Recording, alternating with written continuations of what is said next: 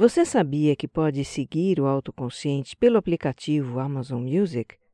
Pois é, ele está lá, junto com milhões de músicas e milhares de podcasts para você escutar. Você pode baixar os episódios dos seus podcasts favoritos para curtir offline. E lá tem um mundo de playlists prontas para você ouvir. Eu curto a frescor MPB e a balada eletrônica. E assinando o Amazon Music Unlimited, você tem 75 milhões de músicas, com lançamentos quentíssimos toda semana. Olha, depois que eu experimentei o Unlimited, as minhas sessões de malhação em casa ficaram mais animadas. Só toca hit de balada e sem anúncios. Até parece que eu estou numa academia. Você também pode experimentar o Amazon Music Unlimited gratuitamente por 30 dias para novos assinantes. É só baixar o aplicativo ou acessar www.amazon.com.br barra autoconsciente e curtir. Me escuta lá. Um abraço.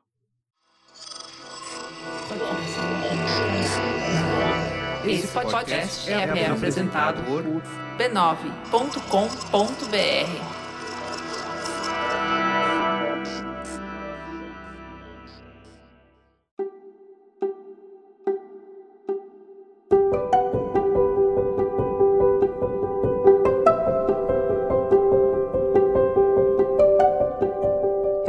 boas-vindas ao Autoconsciente, um podcast que fala de vida interior para você se entender melhor. Eu sou Regina Gianetti, instrutora de Mindfulness, a sua repórter da alma, compartilhando reflexões e ações para uma vida com mais autoconsciência. A minha intenção é que ao terminar um episódio você se sinta melhor do que quando começou.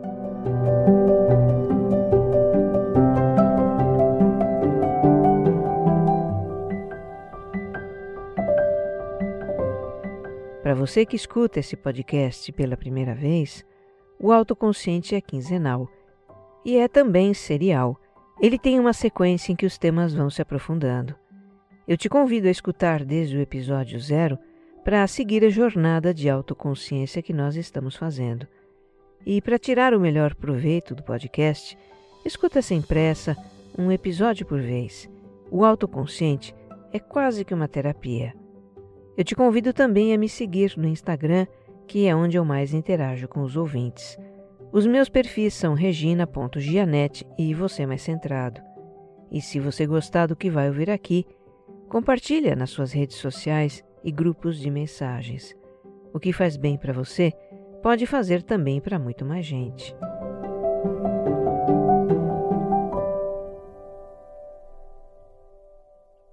Episódio 94 mudando a relação conosco mesmos.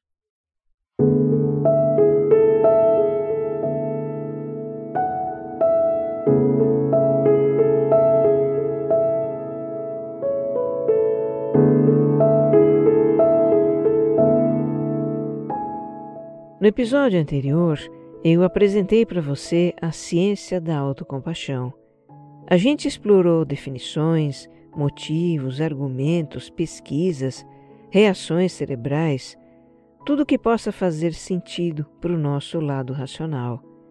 A minha intenção foi apoiar você a abrir a sua mente para a ideia de ter compaixão por si mesmo. Já neste episódio, a intenção é incentivar você a abrir o coração para a autocompaixão, ainda que seja uma frestinha já é um ótimo começo. Olha, a autocompaixão muda a relação conosco mesmos, para melhor, e está mudando a minha comigo. E isso começou com a admissão de que, ok, vale a pena tentar. Se estão dizendo que é válido, por que não, né?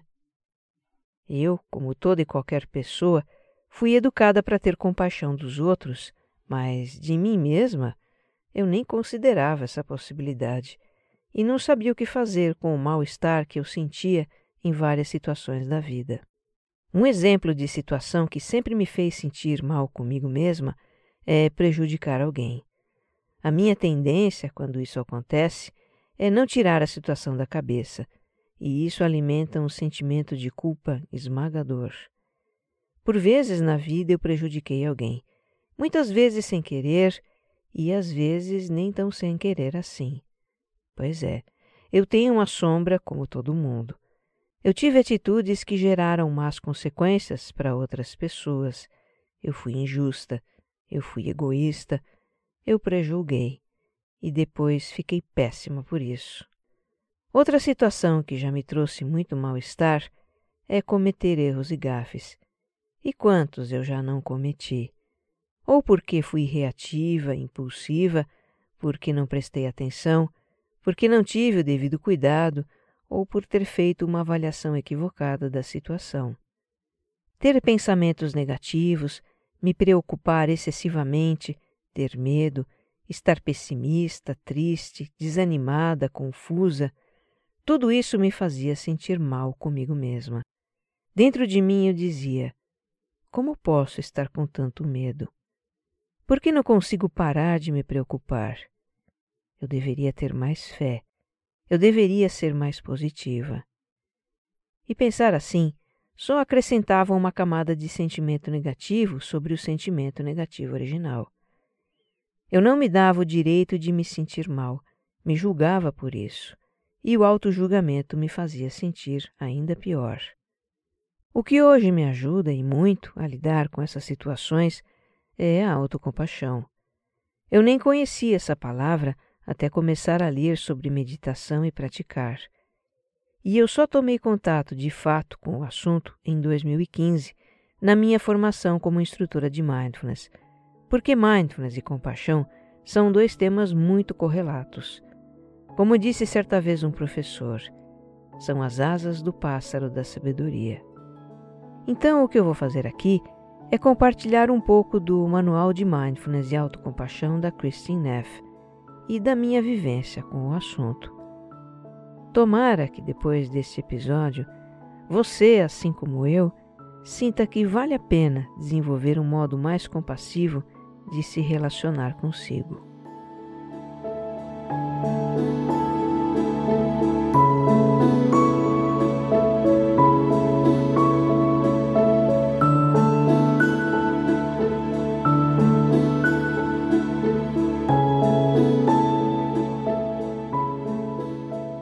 Primeiro contato, a gente entende a autocompaixão como uma atitude suave, delicada, de acolhimento. Mas não é só isso. Ela inclui também atitudes assertivas, decididas.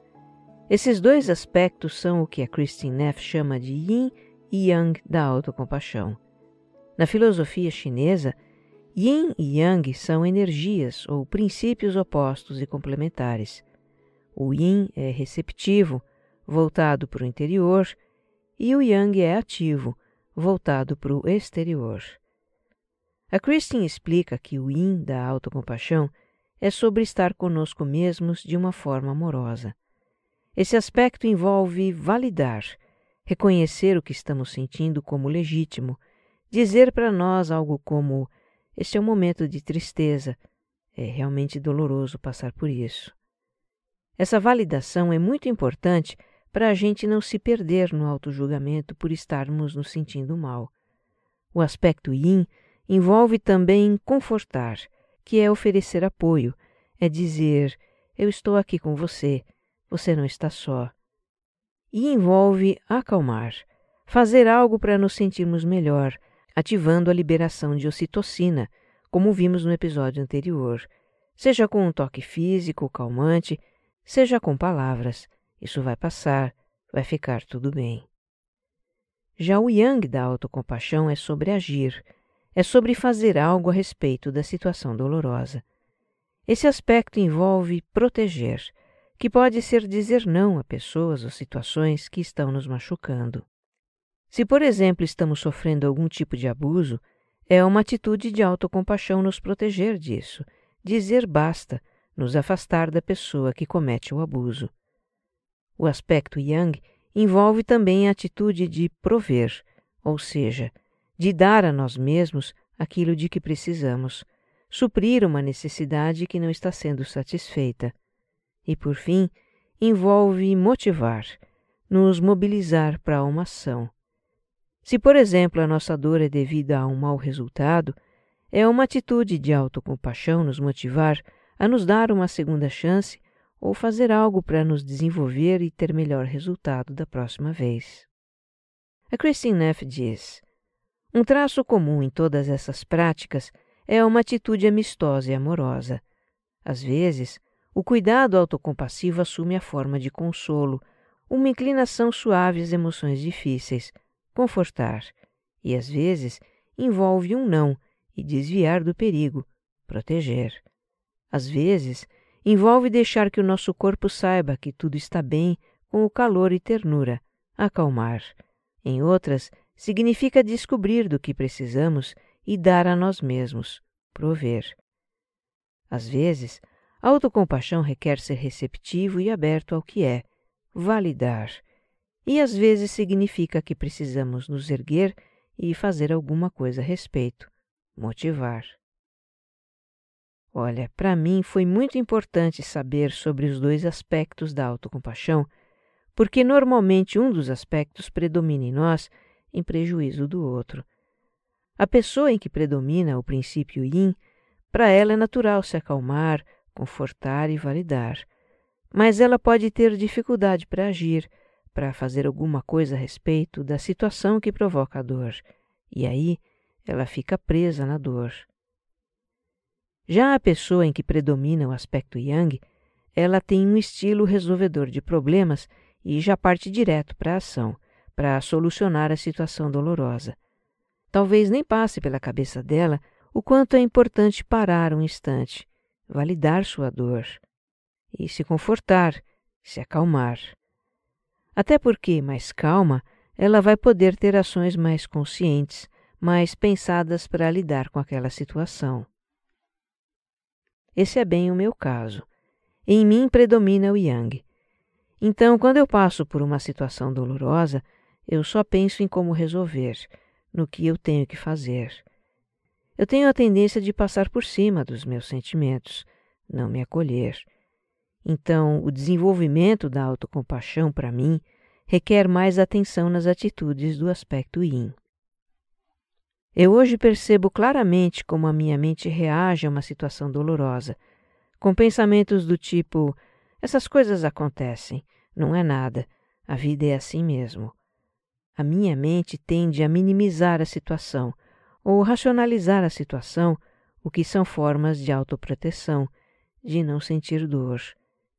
Mas quando eu trago atenção para o meu corpo, para como eu me sinto, aí eu encontro a dor e me autorizo a senti-la. Como a gente explorou no episódio 84, porque temos que aprender pela dor, não funciona tentar anestesiar, não funciona tentar se distrair da dor. O melhor é entrar em contato com ela e lhe dar passagem. Só isso pode nos dar alívio. Outro dia mesmo, isso não faz muito tempo, eu tive uma conversa com os meus irmãos sobre a situação da minha mãe. Ela tem mal de Alzheimer e de repente ela desceu um degrau na doença. Passou a precisar de cuidadora 24 horas por dia. Precisa ser assistida para tudo: alimentação, higiene, mobilidade, tudo. Depois dessa conversa, eu voltei ao trabalho, mas ela tinha destampado em mim uma tristeza, um sentimento de pesar que foi aumentando. No corpo eu sentia o coração apertado e um cansaço. Então eu parei o que eu estava fazendo, entrei em contato com essa tristeza. Eu lamentei, eu me acolhi. E quando eu me perguntei do que eu preciso agora, a resposta foi descansar. Então eu me permiti descansar.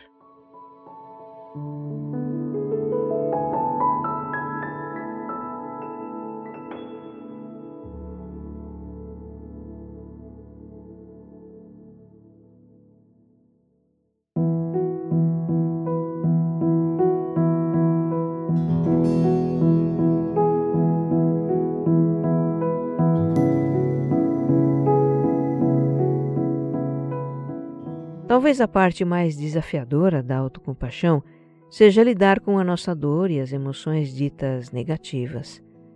É verdade que é da nossa natureza evitar a dor e as emoções difíceis. É verdade também que situações traumáticas que podemos ter vivenciado na infância criam bloqueios à expressão das emoções. Mas, em grande parte, o desafio de lidar com as emoções vem do julgamento que fazemos a respeito do que sentimos. Nós vivemos em um mundo que nos diz o tempo todo que temos que ser felizes. Então não podemos sofrer, não podemos perder, não podemos adoecer, não podemos nos sentir vulneráveis. Vem daí que, quando estamos numa situação difícil, temos reações que em nada nos ajudam a lidar com a dor. Não perceber a nossa dor, negar a dor, racionalizar a dor e resistir à situação que provoca a dor. O que a Christine Neff propõe para que a gente se aproxime das nossas emoções? São exercícios de mindfulness que trata de trazer a atenção para o que acontece aqui, agora, no momento presente. Ser praticante me ajudou muito a ter uma consciência das emoções que antes eu não tinha, porque eu passava por cima delas. A autoconsciência que advém da prática de mindfulness nos conecta com o corpo e com o tempo a gente começa a perceber a emoção surgindo em nós. Então podemos parar e tomar consciência do que estamos sentindo, nomear o que estamos sentindo. Isso é tristeza. Tem uma raiva aqui. O medo está surgindo. Nomear as emoções permite que a gente se distancie, se descole delas. É como dar um passo atrás para poder olhar algo por inteiro. É muito comum a gente ter receio de que, ao entrar plenamente em contato com uma emoção, nós vamos ser tomados por ela. Mas o que acontece é justamente o oposto. Nomear é como que criar um espaço entre nós e aquilo que estamos sentindo. Não nos perdemos na emoção, mas apenas nos tornamos conscientes de que estamos tendo uma emoção e que podemos escolher o que fazer naquela situação. E tem outra coisa importante. Mindfulness não envolve apenas prestar atenção ao que está acontecendo no momento presente, como lembra a Christine. Também envolve aceitar o que está acontecendo, sem nos perdermos em julgamentos se aquilo é bom ou mal. Essa atitude é descrita por ela como não resistência. Eu transcrevo aqui um trecho do livro dela com reflexões sobre isso. Abre aspas. Resistência se refere ao conflito que ocorre quando achamos que a nossa experiência deveria ser diferente do que é. Já a aceitação significa que, mesmo não gostando do que está acontecendo, reconhecemos que está acontecendo e podemos relaxar quanto ao fato de que as coisas não são exatamente da forma como queremos que sejam. Como sabemos quando estamos resistindo? Alguns sinais são ficar distraído, fisicamente tenso, perder-se em preocupação ou ruminação, trabalhar em excesso ou comer em excesso, sentir raiva ou ficar irritado ou paralisado. Essas são formas pelas quais tentamos resistir a experiências indesejadas. É verdade que sem a resistência ficaríamos sobrecarregados pela intensidade das nossas vidas. Resistir nos ajuda a funcionar a curto prazo, mas também pode ter consequências negativas a longo prazo. Aquilo a que resistimos persiste. Lamentavelmente, quando resistimos a experiências desagradáveis, elas em geral não desaparecem. Em vez disso, ficam piores. Você já teve problemas para pegar no sono à noite quando sabe que precisa estar descansado para uma reunião no dia seguinte? O que acontece? Lutar contra a insônia o conduz imediatamente para uma letargia tranquila? Provavelmente não. Quando lutamos contra os nossos sentimentos difíceis, simplesmente colocamos mais lenha na fogueira. Resistir é inútil. O professor de meditação Shinzen Yang tem uma fórmula para esse fenômeno: sofrimento igual a dor vezes resistência. Em outras palavras, a dor na vida, perda, preocupação, desgostos, dificuldades, é inevitável. Mas quando resistimos à dor, geralmente isso apenas a deixa mais intensa. Essa dor adicional é o sofrimento. Sofremos não só porque está doloroso no momento, mas porque batemos com a cabeça contra a parede da realidade, ficando frustrados porque achamos que as coisas deveriam ser diferentes do que são. Outra forma comum de resistência é a negação. Nossa esperança é de que, se não pensarmos no problema, ele vai desaparecer. No entanto, quando tentamos suprimir os nossos pensamentos ou sentimentos indesejados, eles simplesmente ficam mais fortes. Além disso, quando evitamos ou suprimimos pensamentos e emoções dolorosos, não conseguimos vê-los claramente para responder com compaixão.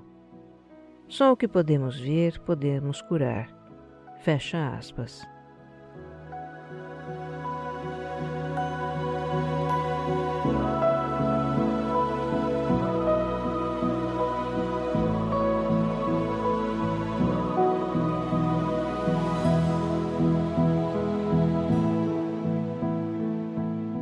A chave para receber a dádiva da autocompaixão é a aceitação da dor. E em aceitação, nos damos compaixão porque sentimos dor, e não como uma forma de fazer a dor passar depressa. Eu vou até repetir, porque isso é importante. Nos damos compaixão porque sentimos dor, e não como uma forma de fazer a dor passar depressa. Porque veja, se a gente se acolhe, se conforta com o pensamento, vá embora a dor, na verdade estamos usando uma prática de autocompaixão a serviço da resistência. É comum a gente criar expectativa de um determinado resultado com autocompaixão. E se a nossa prática se torna uma técnica para controlar a nossa experiência, para fazer a dor ir embora, ela se transforma em uma forma oculta de resistência. Segundo a Christine, quando nós começamos a fazer as práticas de autocompaixão, ficamos animados, pois descobrimos que é possível atender às nossas necessidades de apoio, de confortamento e experimentamos um certo alívio com isso. É como se apaixonar. A gente se encanta com a felicidade recém-encontrada e rapidamente se apega à experiência. Um dia a gente faz aquela mesma prática na expectativa de sentir a segurança e a conexão que experimentou inicialmente. Mas de repente nada acontece. Aí a mente já viaja no fato. Não está funcionando, não estou sabendo fazer direito. A Christine chama essa situação de desilusão. Vamos novamente abrir aspas para ela. Quando o desespero da desilusão nos deixa de joelhos e nos rendemos sem esperança, o progresso finalmente começa. Progresso, na verdade, significa abandonar a ideia de progresso. Nós paramos de nos esforçar para atingir o objetivo de ser bons em autocompaixão, de fazer a dor ir embora, e começamos a refinar a nossa intenção. Em vez de ficarmos apegados aos resultados da prática da autocompaixão, começamos a realizá-la por si só, ingressamos no estágio da aceitação radical. Em outras palavras, em um momento de dificuldade, não praticamos para nos libertar da nossa dor. Praticamos compaixão porque às vezes é difícil ser humano. Aceitação radical é como ser o pai que conforta o filho que tem uma gripe por 48 horas. O pai não cuida do filho para tentar fazer a gripe ir embora. A gripe vai passar no seu devido tempo. Mas, como o filho tem febre e se sente mal, o pai conforta como uma resposta natural ao sofrimento enquanto ocorre o processo de cura. Também é assim quando tentamos nos confortar. Quando aceitamos plenamente a realidade de que somos seres humanos imperfeitos, de que enfrentamos dificuldades e somos propensos a cometer erros, nossos corações naturalmente começam a abrandar. Ainda sentimos dor, mas sentimos o amor apoiando a dor e ela fica mais suportável. Essa resposta é radical porque vai contra a forma como normalmente nos relacionamos com a nossa dor, e a transformação pode ser igualmente radical. O objetivo da prática é se tornar uma bagunça compassiva. Isso significa ser totalmente humanos, com frequência com dificuldades, incertezas, confusos e com grande compaixão. Independentemente do quanto caímos, do quão implacável é a nossa dor, do quão imperfeitas as nossas vidas ou personalidades podem ser, ainda podemos ser conscientes do nosso sofrimento, lembrar da nossa humanidade compartilhada e ser gentis conosco mesmos. Fecha aspas.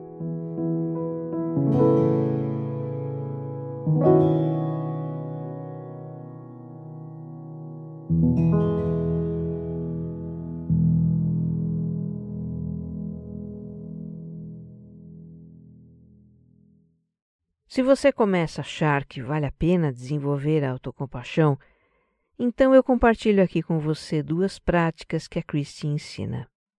Uma é a pausa autocompassiva.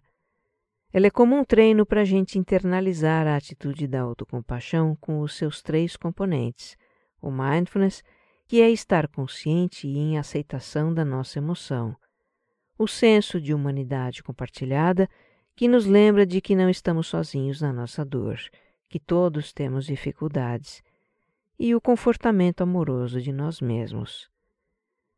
A gente começa esse exercício trazendo à mente uma situação difícil. Pode ser um aborrecimento que você teve no trabalho, uma atitude de alguém que deixou você chateado, uma notícia que leu no jornal que o entristeceu, um problema de relacionamento. Escolha uma situação não muito pesada, tá? Nada que abale excessivamente você, porque a intenção desse exercício é construir o recurso da autocompaixão gradualmente. Então você vai trazer à sua mente a situação que escolheu. Reviva mentalmente o que aconteceu ou está acontecendo. Se é algo que está mexendo com você de fato, vai surgir um desconforto no seu corpo, uma sensação emocional. Se você não sentir nada, então escolha outra situação um pouco mais difícil. Ao sentir uma emoção dolorosa, reconheça e acolha. Você está tomando consciência do seu sentimento. Você pode dizer algo como: Sinto tristeza, tenho medo, isso é estressante ou isso me dói. Neste momento, você também pode acolher o sentimento com um gesto de confortamento, como colocar a mão no coração, se dar um abraço ou cruzar as mãos sobre o peito, algo assim. Depois, lembre você mesmo de que a dor é uma experiência humana compartilhada. Isso é algo que nos faz sentir menos sozinhos na nossa dor. Você pode dizer: Não estou só. Nesse momento, muitas pessoas estão passando pela mesma situação. E por fim, diga palavras de apoio a si mesmo que eu possa me perdoar, que eu tenha aceitação dessa situação, que eu seja paciente, que eu possa me dar o que preciso, que eu possa me aceitar como sou, que eu possa cuidar das minhas feridas, que eu possa ficar bem. É bem simples, não é? Não há por que negar algo tão singelo para nós mesmos. Se a gente puder fazer esse exercício todos os dias, como um treino da atitude e da autocompaixão, chega uma hora em que nós vamos nos lembrar de fazer no momento em que nos sentimos mal com alguma coisa.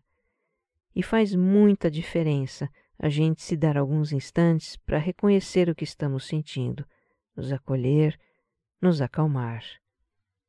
Na minha experiência, a autocompaixão nos dá a serenidade, nos dá a lucidez para atravessar as situações difíceis da vida. Lembra que eu também disse no início do episódio que a autocompaixão está mudando a minha relação comigo mesma? Pois é. Mudando em que sentido? No sentido de eu me compreender melhor, me gostar mais, ser a minha melhor amiga, a minha própria protetora. Quando a nossa conversa interior se torna mais compassiva, a autocrítica severa e o autojulgamento impiedoso perdem espaço nós podemos sim ter um relacionamento gentil e amoroso conosco mesmos. Mas se essa ideia ainda é um pouco extravagante para você, ok, eu super compreendo, porque para mim também foi um dia. Eu te proponho então um outro exercício ensinado pela Christine, que é escrever uma carta compassiva para você mesmo. Para facilitar, você pode escrever essa carta como se ela fosse para um amigo muito querido que se encontra em dificuldades. Escreva a carta mais amorosa que alguém poderia escrever. Escreva com o coração. Para encerrar, eu vou compartilhar com você a carta que escrevi para mim.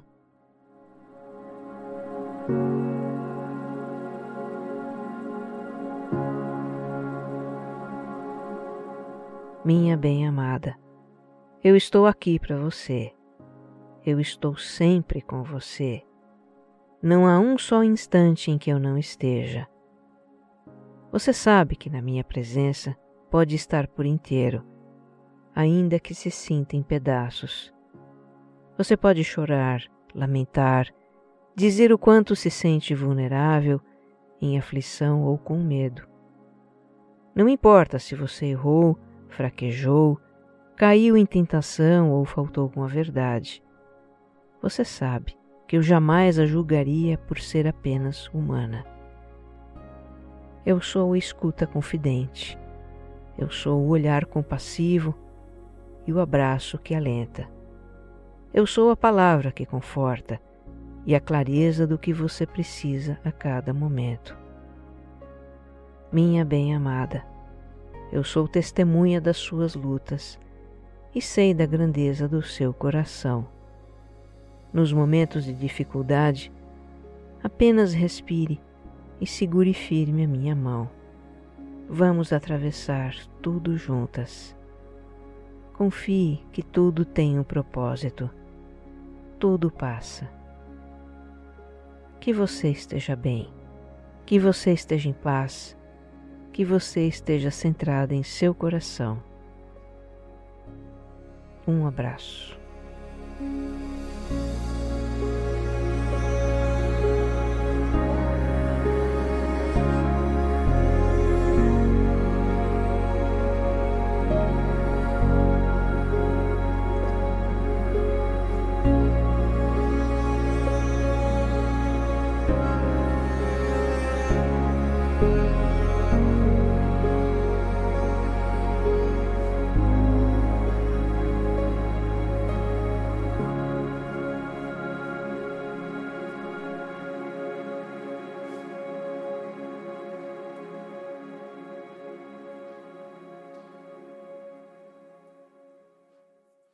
Autoconsciente é um podcast distribuído pela Rede B9, com roteiro e apresentação de Regina Gianetti, edição de som e capas Jéssica Correia.